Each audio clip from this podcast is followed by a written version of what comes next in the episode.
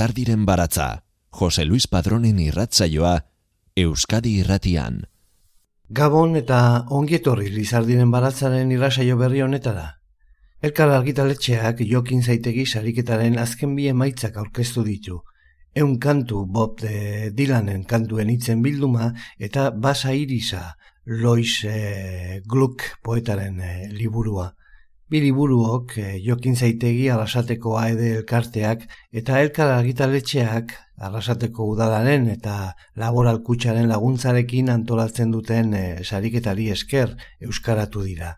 Urtero antolatzen da jokin zaitegi sariketa, literaturaren Nobel sariaren irabazleak e, euskarara ekartzeko. Oraingoan, 2006ko eta 2008ko Nobel sarien irabazleen lanak eh, argitaratu ditu elkar argitaletxeak. Eun kantu, Bob Dylanen eh, kantuen eh, hitzen bilduma elebiduna eta basa irisa. Lois Gluck, estatu batuar, poetak mila bederatzien eta laroita mabian kaleratutako liburua.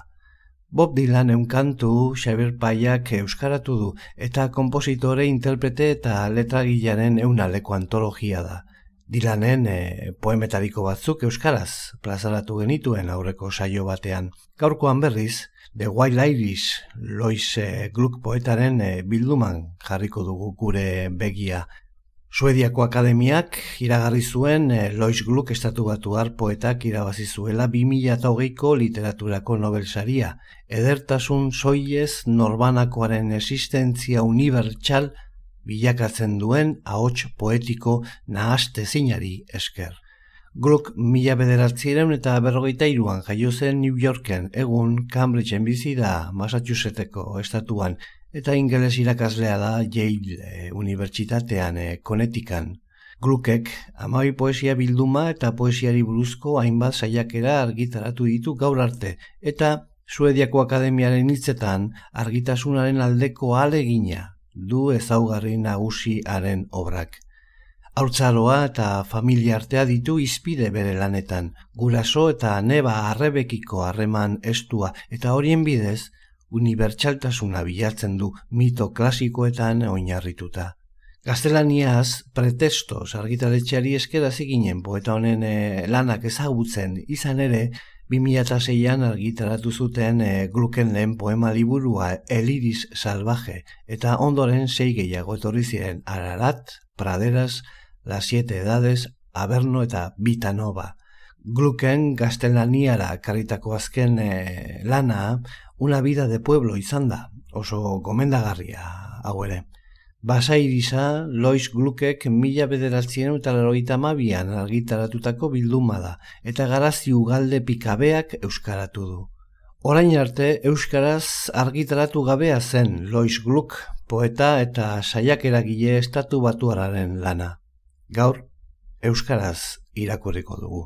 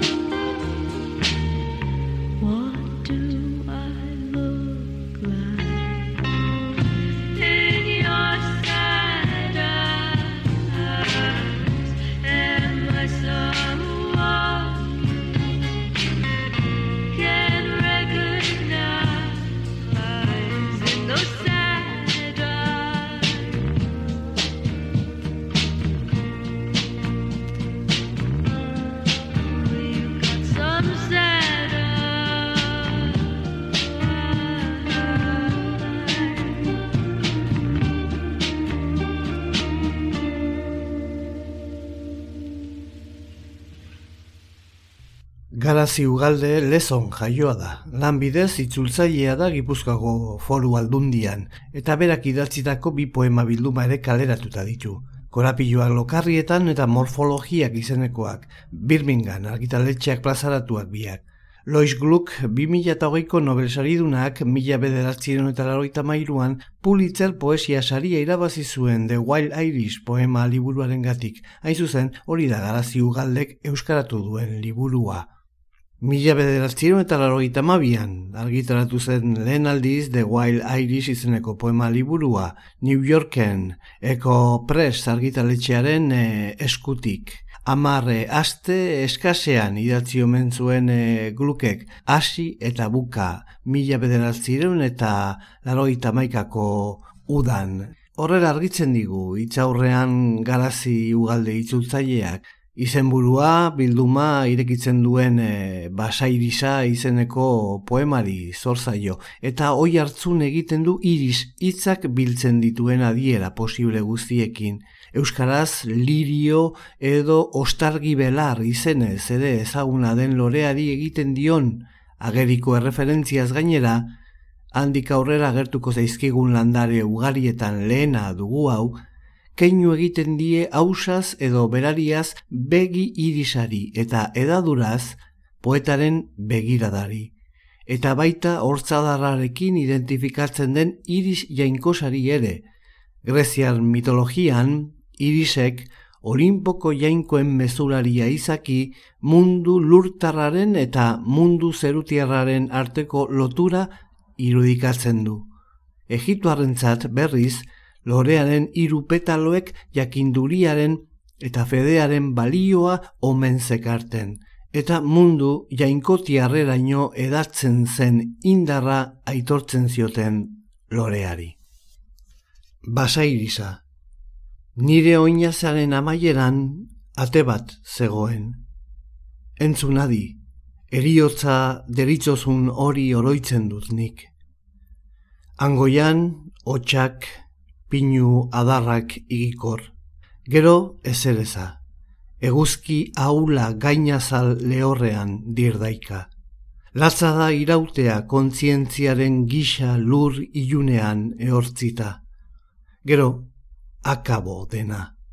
Ikaratzen zaituen hori, arima bat izatea eta ezin mintzatzea. Kolpean, aitzen da, lur gogorra doi bat okerrera. Eta txoritzat jonituen haiek ziztuan doaz zuaiska txiki artera. Zuri, beste mundutik igaro izana oroitzen ez duzun horri, diotxut berriro mintzo nintekeela. Ahazturatik itzultzen den oro, ahots baten bila itzultzen da.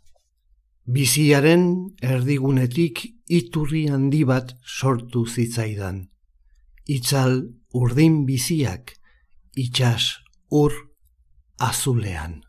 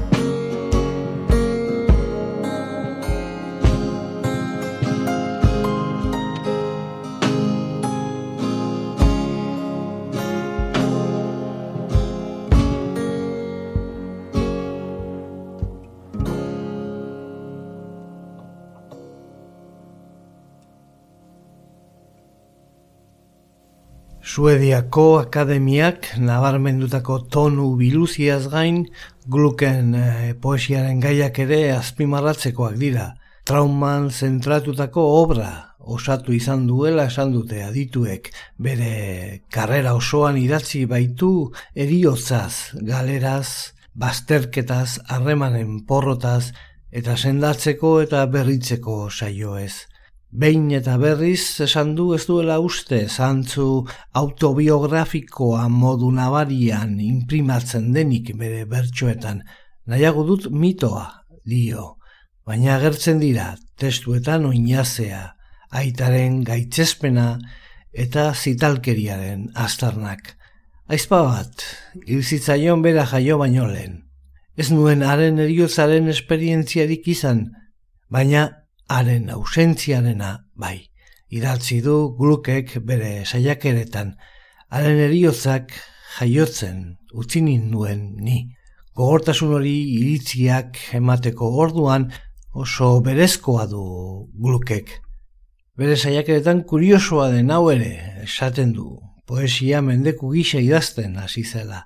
Era bezaroan bulimia nerviosoa izan zuen eta poeta izatea izan zen bere gorputz kaltetu ahul eta nimino jaten zion amorruari bidea emateko modua.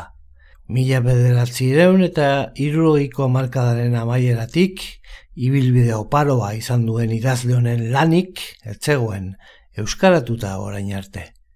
Gaurtik aurrera, Euskara irakurriko dugu garazi ugaldek egindako itzulpenari esker.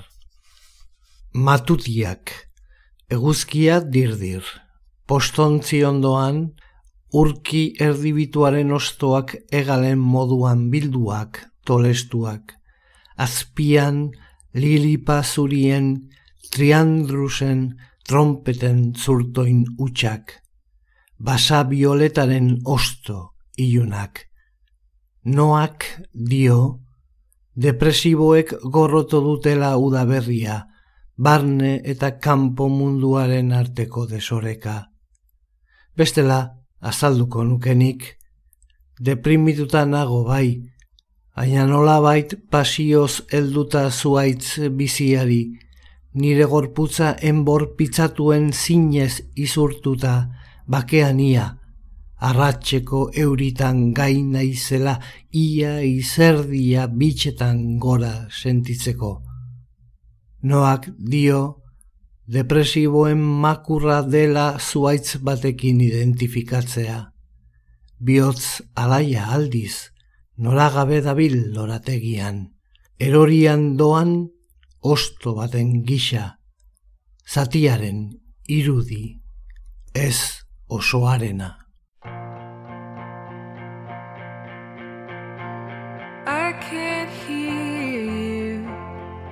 You're too far away.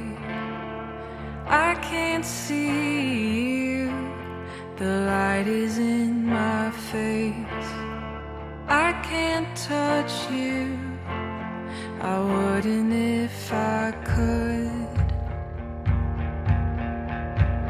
I can't love you how you want me to. I can't love I can't love you how you want me to.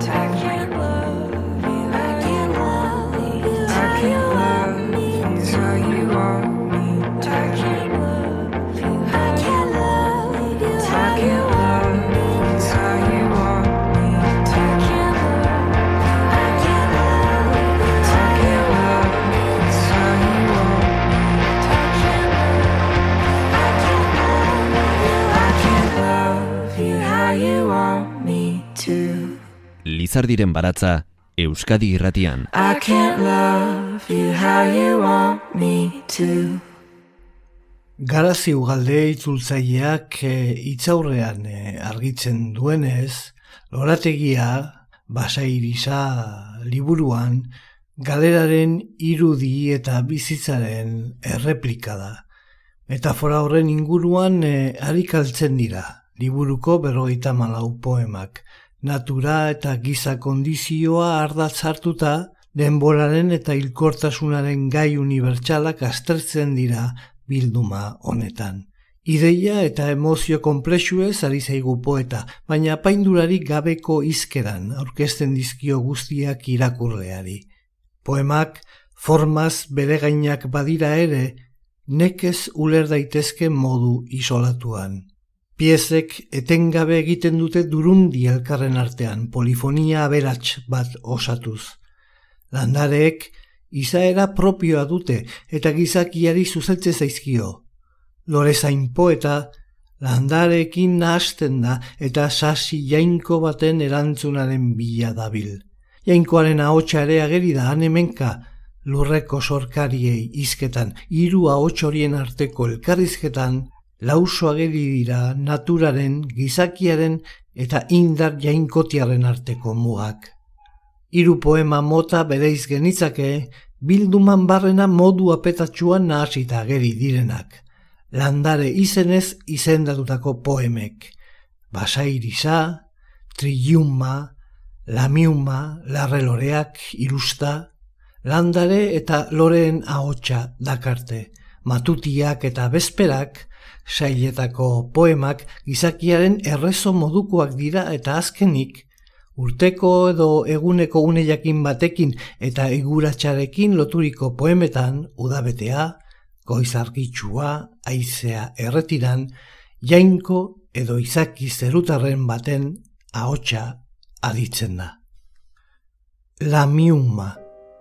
Onela da bihotza hotz daukana, ni bezala, itzalpean, aitz ospilaren gainean errestan, asti garandien azpian. Eguzkiak nekez ukitzen nau, batzuetan ikusten dut udaberri hasieran han urrutian sortzen. Gero, ostoak azten zaizkio gainean erabat estali arte.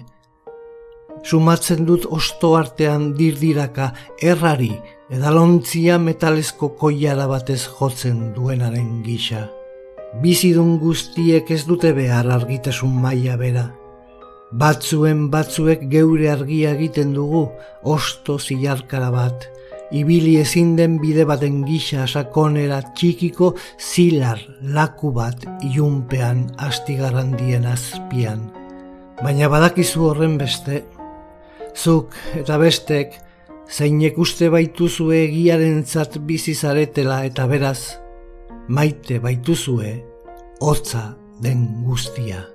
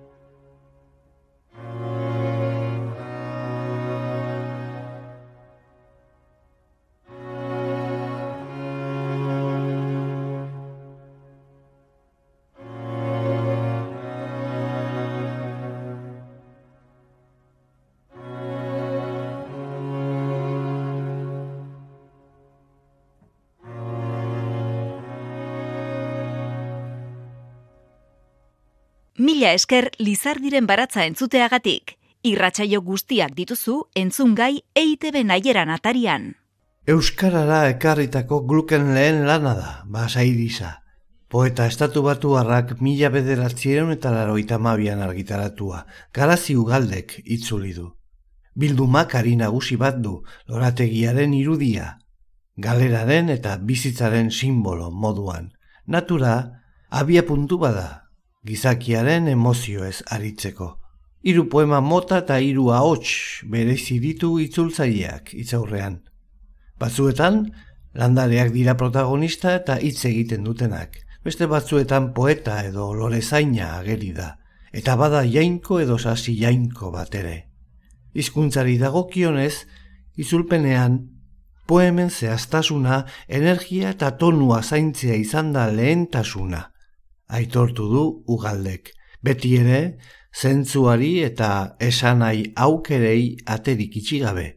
Poemetako irudiak mugimendua eta ideiak lehen etxi dira, baina hitzen eta semantikaren nabardurak ere jaso ditu al izan den guztian. Eremu semantiko jakin batzuek biltzen dute bilduma osoa. Landareak, zerulurrak, urtaroak, iuntasunaren eta argitasunaren arteko jokoa, sinesmena eta emozioak aberastasun handiz egin ere.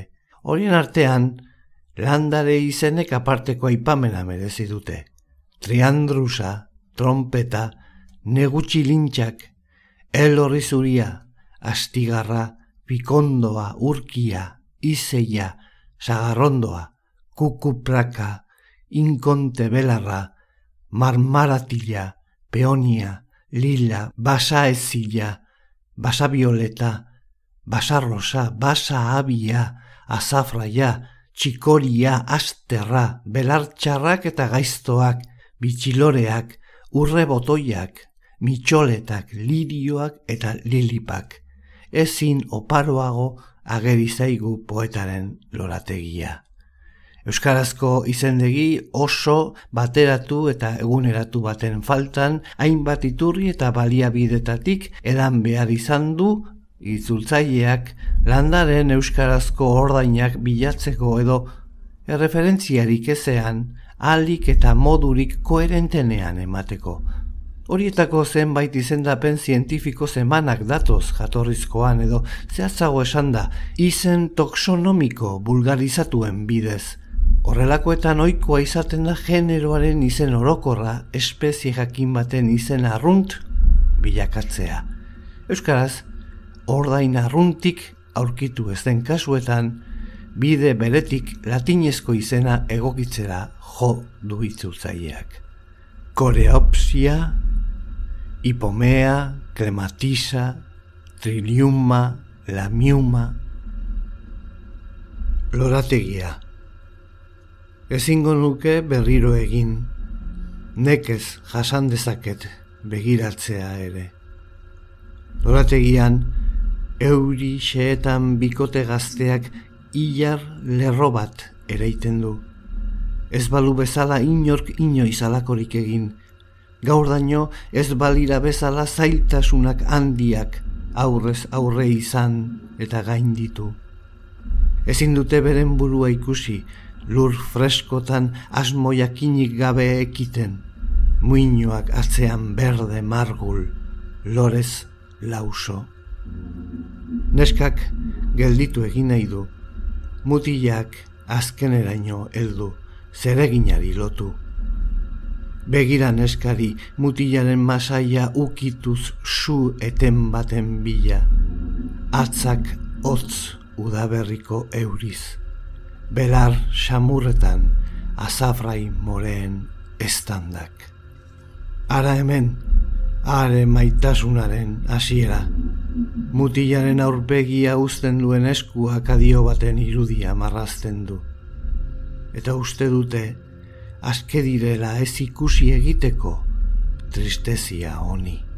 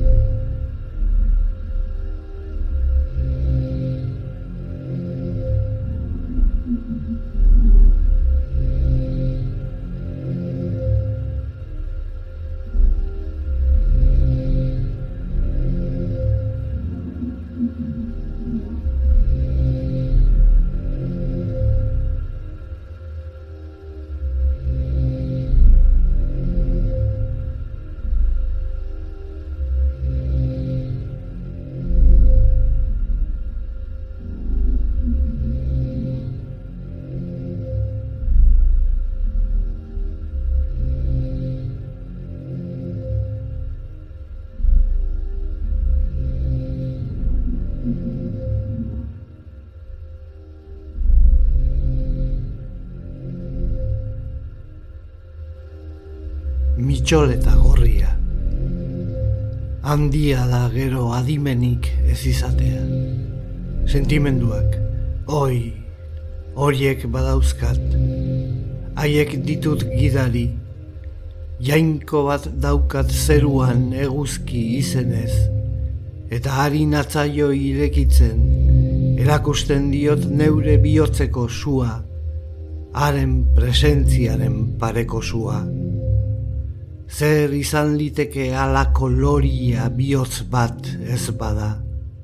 Oi, neba arrebok, nire modukoak izan alzineten inoiz, aspaldi, gizaki izan aurretik, Utzi alzenioten zeuen buruari behin irekitzen, sekula berriro irekiko ez zineten horiek, zeren egiaz mintzo bainaiz orain, zuen gisa berean. Lurjota nagoelako mintzo naiz.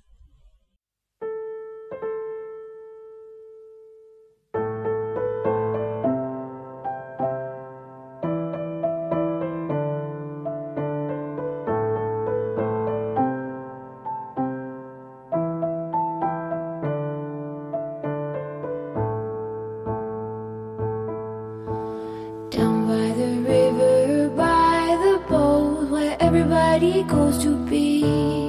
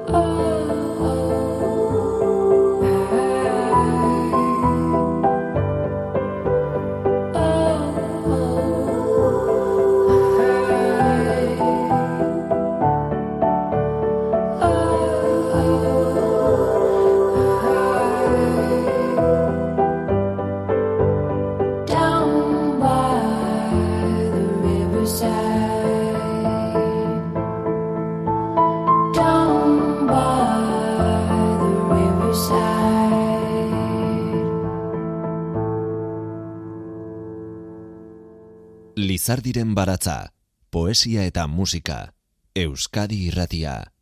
Eriotzari buruz idazten dut, idazten ikasi nuenetik. Horixe da hitzez hitz egiten nuena hamar urten ituenean, eriotzari buruz idatzi. Baitira, oso neska alaia nintzen, baina zahartzea, zahartzaroa, hori arazo komplikatuagoa da. Edertasuna hil egiten da. Hori da sorkuntzaren iturria. Esan du, gure gaurko protagonistak, Lois Gluck, poeta estatu batuarrak. Euskaraz e, irakur daiteke Glucken e, basairi salana jokin e, zaitegi bekaren bultzadaz. Elkarrek, plazaratu du liburua eta garazi ugaldek ekarri du Euskarara. 2008an lortu zuen obersariarekin bere ahots berezia nabarmentzen zutela, karri du gogora garaziu galdek. Aitortu diote gai dela edertasun soil baten bitartez, existentzia individua da unibertsal egiteko, hori da idazle honen bertutea. Idazkera oso argi eta soil baten alde egiten du, baina aldi berean, gai da ur oso sakonetan barneratzeko, eta gai eta emozio sakonez aritzeko. Basa irisa liburuak agerian du egilearen botanikari buruzko ezagutza. Landaren izen zientifikoak ezagutzen ditu, baita haien loratze aldiak ere. Nola sortzen den miraria lorategi batean, eta hori bera hartzen du poema bat eraikitzeko. Sentimendu suntxitzaieenek sortutako untzaz, pentsamendu sakonaren enborrean bildurik gora egiteko. Garazi ugalde itzultzaileak itzaurrean dioenez Askotarikoa da gluken ahots poetikoa, intimista baina unibertsala, kultua eta liberean nora nahikoa, iluna bezain zorrotza, xeetasun zalea, eta alare, esan gabekoari lekua egiten dion horietakoa. Negu txilintxak, baldakizue zer nintzen, nola bizi nintzen, badakizue etxipena zer den beraz, neguak esan aia behar luke zuentzat. Ez nuen espero bizirauterik, lurrak zapaltzen ninduela, ez nuen espero berriro esnatzerik, gorputza lur ezetan sentitzerik berriro erantzuteko gai, hain denbora luzearen ondoren oroituz nola ireki berriro, udaberri goiztiarraren argiotzean. Ikaraz bai baina zuen artean berriro oiustatuz bai arriskatu poza, mundu berriko aize minetan.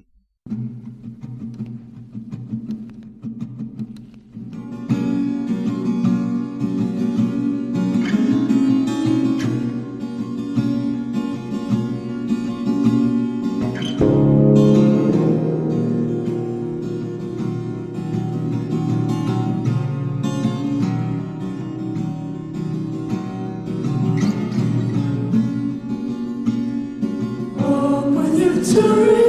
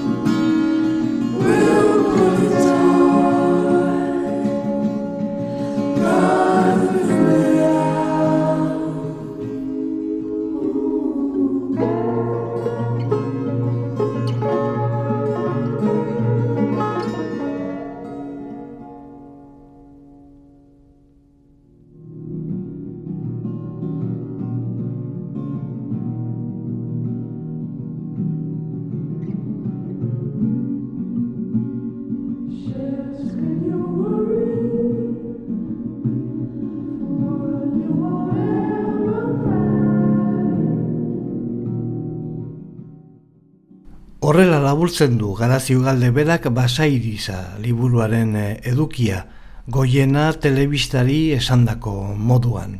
Ari da oso gai potolo ez, ez? Da oso gai universalez ba, e, giza kondizioaz, e, e, ilkortasunaz, aidezkortasunaz, denboraz, bueno, ba, olako gai unibertsala dira, baina oso modu xumean eta berezian e, lantzen ditu. Eta hor badago, e, ari bat, nola baitere, liburu osoan, eta da, bueno, e, poemak loretan oinarritzen direla. Ez, ez, dira, ez du e, pertsonez hitz egiten, baizik eta landarez eta hoien bitartez, poemaz poema, badoa osatzen olako e, giza esperintziaren e, bueno, ba, alderdi desberdinak edo, eta osatzen du poetaren lorategi bat.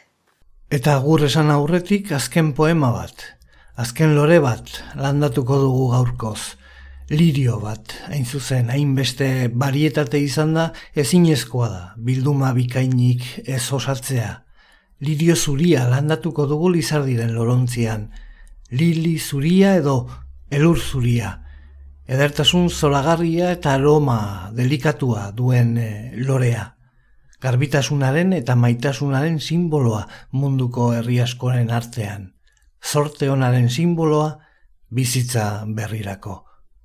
Lirio zuriak poema basairisa bilduma izten du. Lirio zuriak.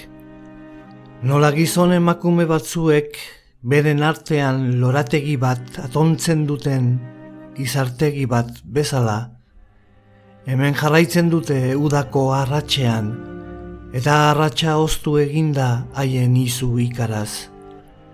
Dena amail liteke, ondamena gauzatu. Den dena gal daiteke aire lurrintxuan euskarri meharrak alferrik dira azten, eta araindian mitxoleta itxaso bat, arro. Iso maitea, ez zaita xola zenbat uda bizi izango naizen itzultzeko. Uda honetan betikotasuna erdietxi dugu. Zure bi eskuak sentitu ditut nilurperatzen, haren loria askatzeko. Mi esker, zuen arretagatik eta datorren asterarte agur.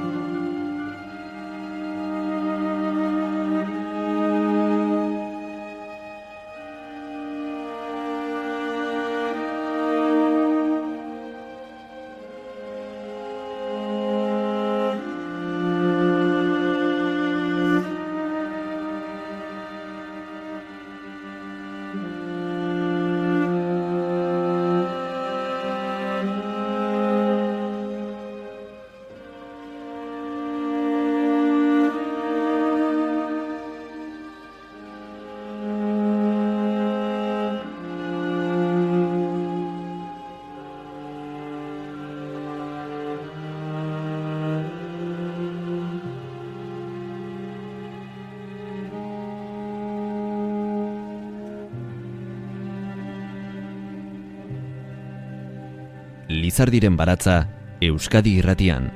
Jose Luis Padrón